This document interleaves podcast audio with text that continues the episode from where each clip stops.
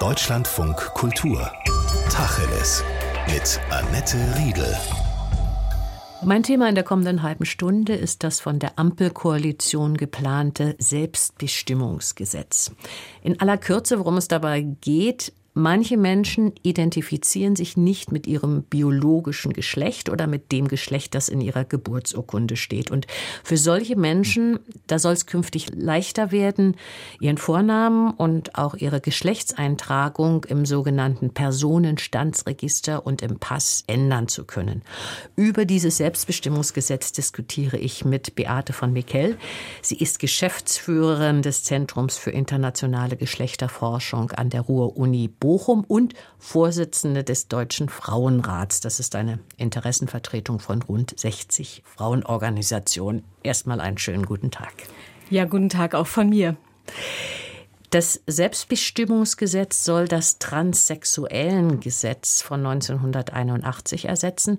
Warum braucht es ein neues Gesetz? Ja, der Hintergrund ist vor allem der, dass trans, inter und nicht-binäre Personen in Deutschland in den letzten Jahrzehnten viel Unrecht erfahren haben. Es ist ganz wichtig, ihnen mit dem Selbstbestimmungsgesetz nun die Möglichkeit zu geben, ohne Fremdbegutachtung und mit einem einfachen Verfahren ihren Geschlechtseintrag und ihren Namen an ihr tatsächliches Geschlecht anzupassen. Warum wir das machen müssen, hat ähm, verschiedene Gründe. Also zum einen ist das noch geltende Transsexuellengesetz, das sogenannte TSG, vom Bundesverfassungsgericht in zahlreichen Entscheidungen in weiten Teilen für verfassungswidrig erklärt worden. Ähm, diese Kette von Entscheidungen begann äh, 2011, als der Sterilisationszwang ausgesetzt wurde. Also bis dahin war es so, dass Personen, die ihr Geschlecht ändern wollten, sich zwangsläufig äh, sterilisieren lassen mussten.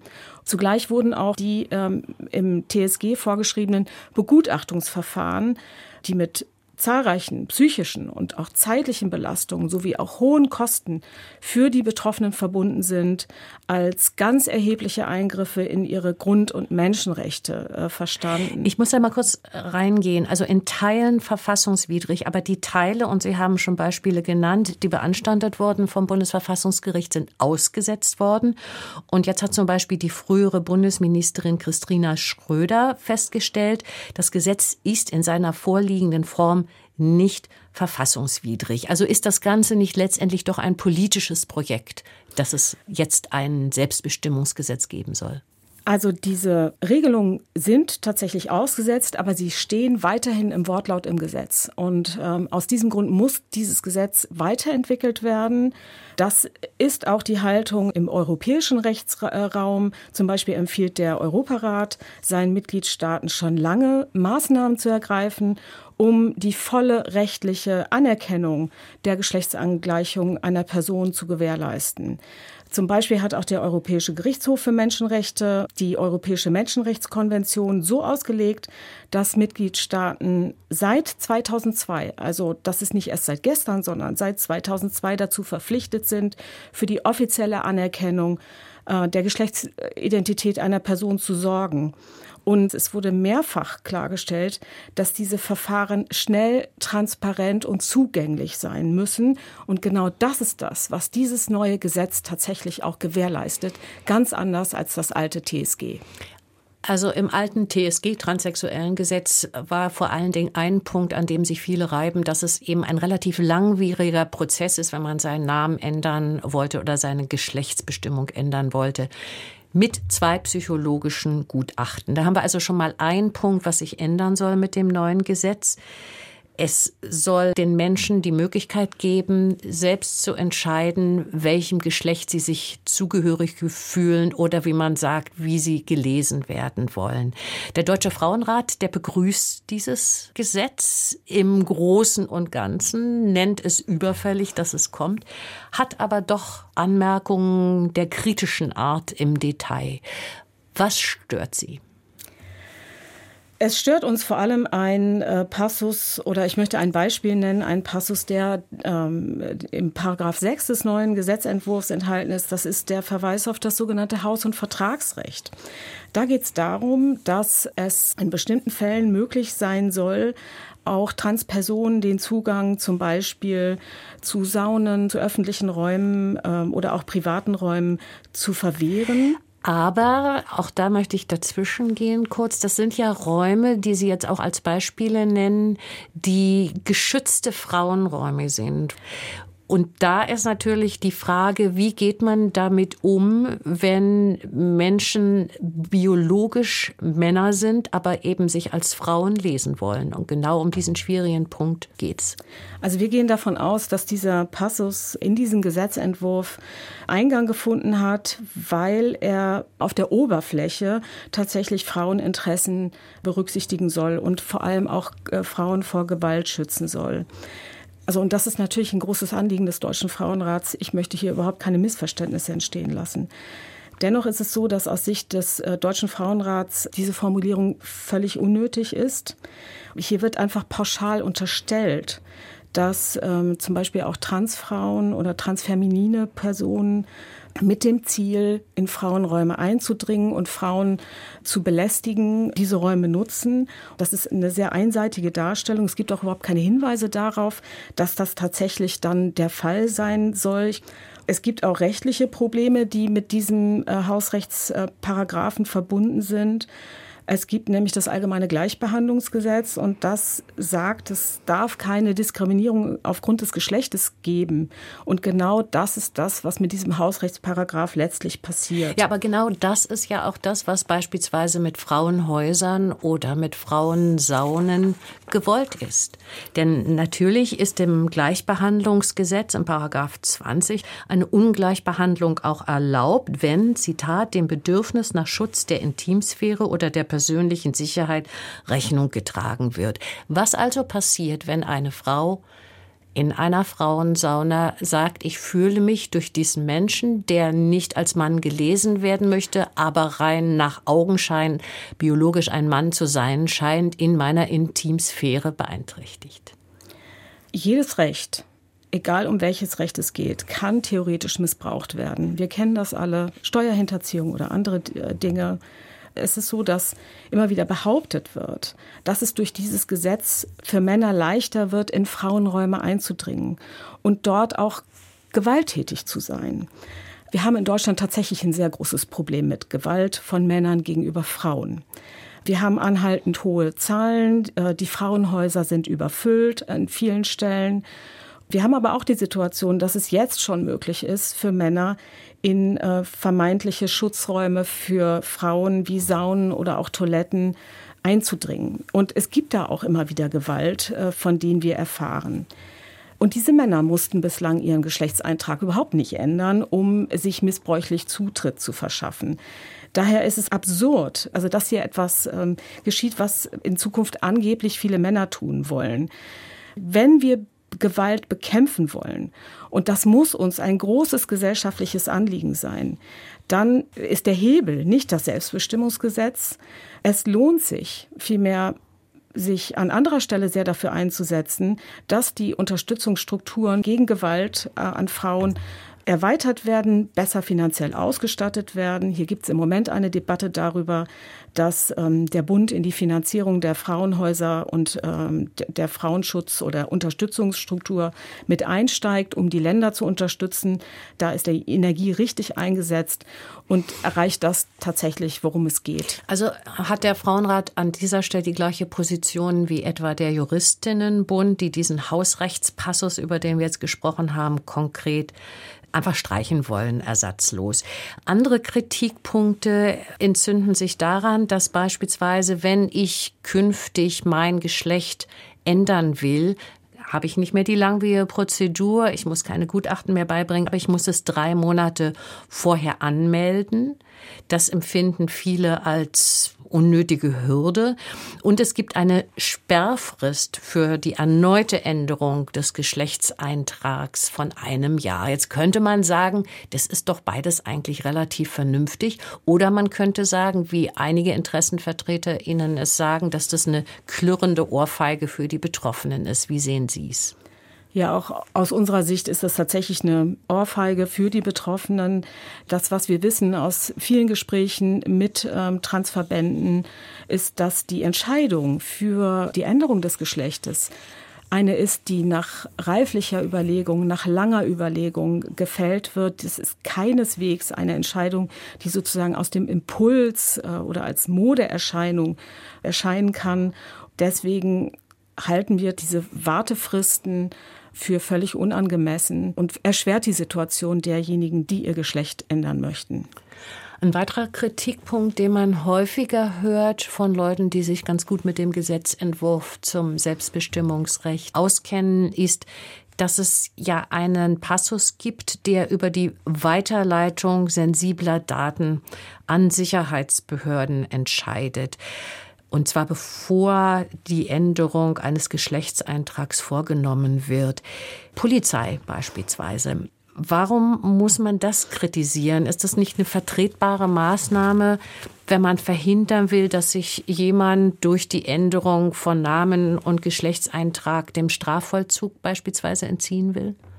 Also die Weiterleitung der Daten äh, erfolgt nicht nur an die Polizei, sondern an insgesamt zehn Sicherheitsbehörden. Und hier muss man natürlich fragen, warum ist das eigentlich ein Fall, der ähm, Sicherheitsinteressen entspricht? Also aus unserer Perspektive ist es tatsächlich auch eher so, dass dies ein sehr gutes Beispiel dafür ist, dass dieser Gesetzentwurf vor allem auch in seiner Begründung immer wieder auch von einem sehr großen Misstrauen gegenüber äh, Transpersonen geprägt ist. Zum anderen kann man sagen, oder ist es so, dass zum Beispiel der Bundesdatenschutzbeauftragte, ähm, die Gesellschaft für Freiheitsrechte, das Deutsche Institut für Menschenrechte und auch alle Selbstvertretungsorganisationen für trans, inter und nicht-binäre Personen diese Regelung sehr scharf kritisieren. Sie schätzen es so ein, dass sie dem Grundsatz der Datenminimierung, die in der Datenschutzgrundverordnung enthalten ist, widerspricht. Wir gehen schon davon aus, dass das Parlament diese Kritik, die eben von sehr unterschiedlichen Organisationen geäußert wird, sehr ernst nehmen wird und äh, daher auch diesen Passus aus dem Gesetz streichen sollte. Aber ganz grundsätzlich ist doch verständlich, wenn Bundesjustizminister Buschmann sagt, es geht immer auch darum, die legitimen Interessen der gesamten Gesellschaft zu berücksichtigen und dass die Möglichkeiten irgendeiner Form von Verstoß gegen die Gesamtinteressen oder von Missbrauch, dass man diese Möglichkeiten klein halten will und ausschließt, auch auf die Gefahr hin, dass es dann eine beschränkende Wirkung für die Betroffenen hat. Das ist doch legitim. Ja, da sind wir tatsächlich anderer Auffassung. Also dieses Gesetz hilft einigen wenigen Menschen sehr. Man muss wirklich betonen, für den Großteil der Gesellschaft ist dieses Gesetz schlicht irrelevant. Wir im Deutschen Frauenrat halten daher auch die Debatten, die rund um den potenziellen Missbrauch dieses Gesetzes geführt werden, für völlig überzogen. Ich habe es ja eben schon gesagt, jedes Recht kann theoretisch missbraucht werden.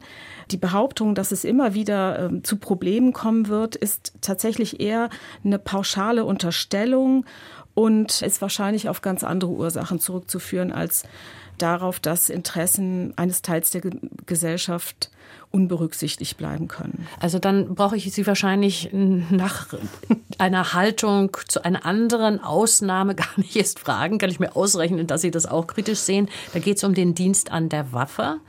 Und der soll in einem möglichen Verteidigungsfall vorübergehend so gehandhabt werden, dass bei Transfrauen die rechtliche Zuordnung zum männlichen, zum biologischen Geschlecht bestehen bleibt, wenn der Änderungsantrag das Geschlecht ändern zu dürfen, im Personalausweis beispielsweise in einem unmittelbaren zeitlichen Zusammenhang mit dem Spannungs- oder Verteidigungsfall gestellt wird.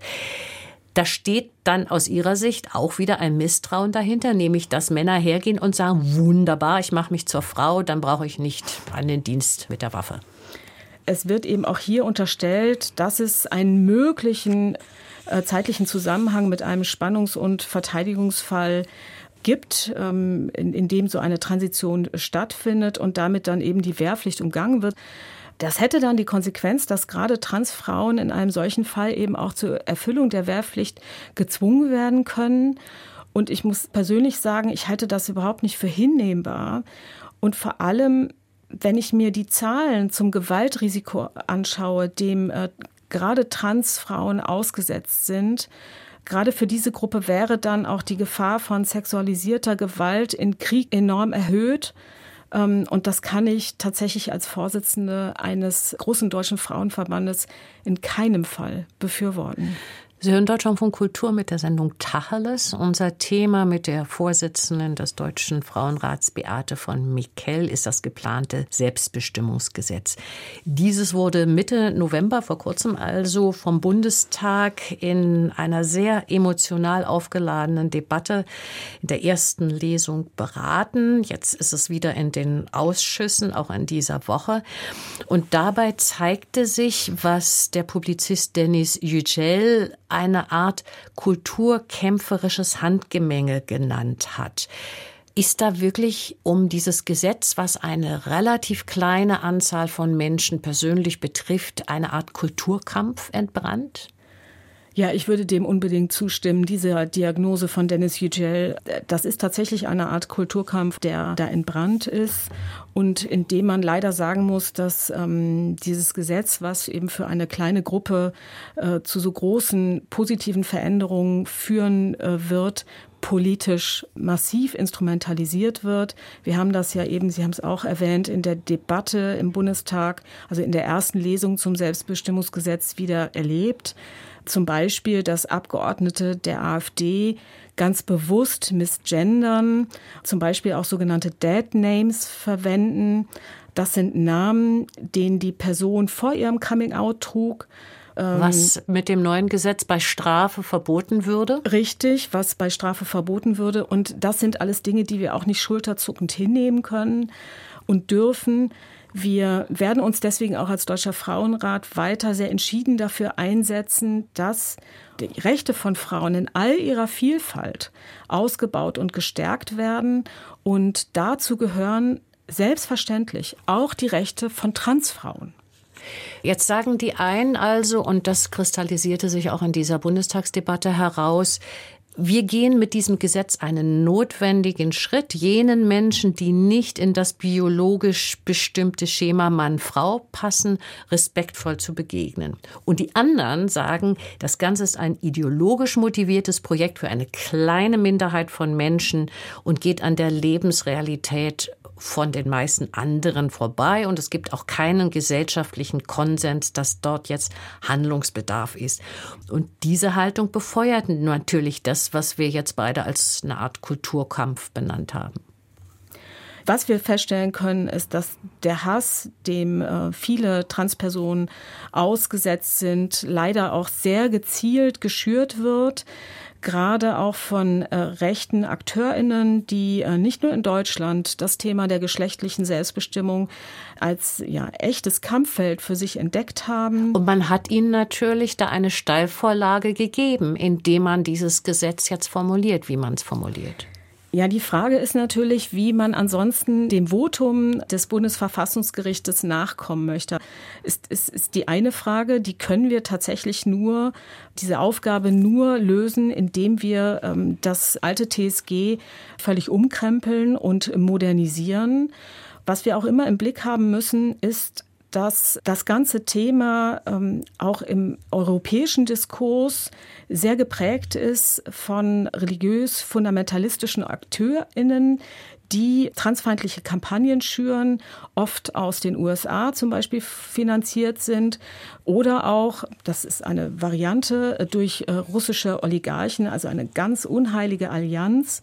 Und das, worum es diesen Gruppen geht, ist, den Weg zurück äh, zu finden, was Sie nennen, zurück zur natürlichen Ordnung. Also zurück zu einer alten, binären Ordnung von Geschlechtermodellen, Männer und Frauen im Kern. Und das ignoriert vollkommen die gesellschaftliche Realität. Wir haben diese Personen immer unter uns gehabt und es ignoriert eben auch eben die Rechtsprechung, die sagt, wir müssen uns um diese Gruppe, auch wenn sie nur sehr klein ist, wir müssen uns um diese Gruppe kümmern und deren Rechte stärken. Wie groß ist sie eigentlich, diese Gruppe? Schätzungen besagen, dass die Gruppe, ähm, um die wir jetzt aktuell streiten, unter ein Prozent der Bevölkerung ausmachen eben eine sehr kleine ähm, Minderheit, aber da wird ein Gesetz gemacht, was dann wiederum mehr Menschen angeht, vor allen Dingen junge Menschen auch, die in einer Findungsphase, Stichwort Pubertät, unter Umständen Schwierigkeiten haben, eine Geschlechts Identität zu finden. Und deshalb sagt zum Beispiel die CDU-CSU, dass mit diesem neuen Gesetz das Kindeswohl in Gefahr gerät und möchte gerne, dass zumindest für Jugendliche eine Art von Beratungspflicht, Begutachtungspflicht, bevor ein Geschlechtseintrag geändert werden kann, bestehen bleibt. Denn eigentlich sieht das Gesetz vor, dass ab 14 jeder Mensch entscheiden kann, mit welchem Geschlecht er im Personalausweis beispielsweise genannt werden will. Das ist ein ganz wichtiger Punkt. Und wir hatten in der Anhörung, die ja in dieser Woche stattfand äh, zum Selbstbestimmungsgesetz, ähm, oder konnten da auch verfolgen, dass es eine sehr differenzierte Debatte gibt zu diesem Thema. Zum Beispiel eine Sachverständige sehr äh, intensiv berichtet hat, wie stark sich gerade auch äh, junge Menschen mit der Frage auseinandersetzen, ob sie sozusagen richtig in ihrem Körper sind, ob sie das richtige Geschlecht haben, dass auch hier die Vermutung, dass es äh, vielleicht einfach nur darum geht, einem Trend nachzukommen, nur sehr, sehr begrenzt greift oder gar nicht greift. Und Darüber hinaus gibt es auch Positionen von Kinder- und Jugendverbänden zum Thema, wie zum Beispiel der Kinderschutzbund, der auch sagt, durch den Wegfall der Beratungspflicht wäre das Kindeswohl nicht gefährdet. Aber es ist ja schon so, dass die Zahl derjenigen, vor allen Dingen Mädchen, vom biologischen Geschlecht her Mädchen zugenommen hat, die sich als transident bezeichnen. Auch die Zahl der Geschlechtsumwandlungen, dann gehen wir in den medizinischen Bereich, der mit diesem Gesetz nicht tendiert wird, aber auch diese Zahl hat zugenommen. Und Sie würden sagen, das hat nicht etwas damit zu tun, dass es praktisch modern geworden ist. Zum Beispiel sagt der Philosoph Christoph Türke, tausende Pubertierende plappern heute die Formel vom falschen Körper nach, sondern dass es eine größere Offenheit den Befindlichkeiten gegenüber gibt und dadurch die Zahl derer, die sich als transident oder möglicherweise transident bezeichnen, zugenommen hat. Also ich glaube, es geht tatsächlich nicht nur um eine Befindlichkeit. Und möchte hier auch fragen, woher denn eigentlich diese Zahlen kommen? Und die Einschätzung, dass äh, vor allem auch ähm, die Zahl von Mädchen so stark gestiegen ist, die ihr Geschlecht ändern möchten das sehen wir auch, dass sich diese Behauptungen oft gar nicht belastbar belegen lassen.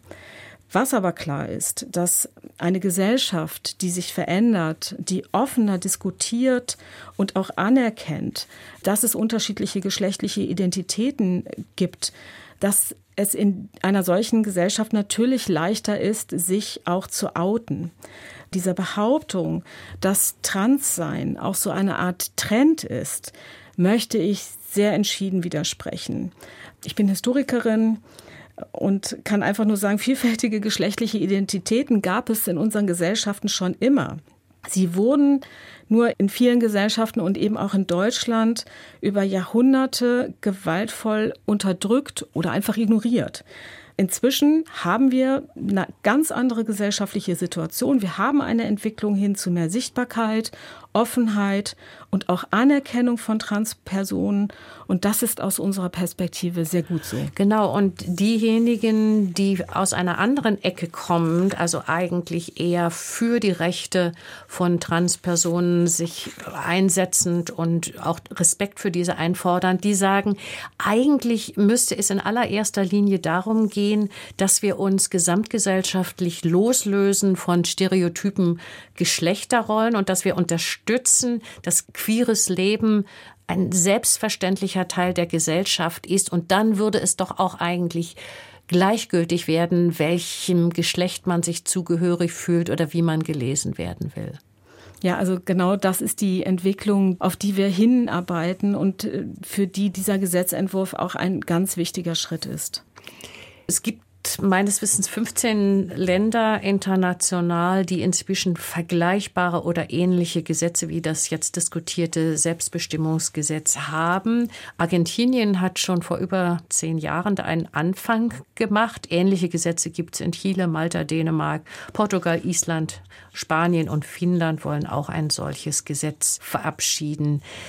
Welche Erfahrungen hat man damit gemacht, also gerade in Bezug auf die möglichen Bedenken, über die wir jetzt 20 Minuten diskutiert haben?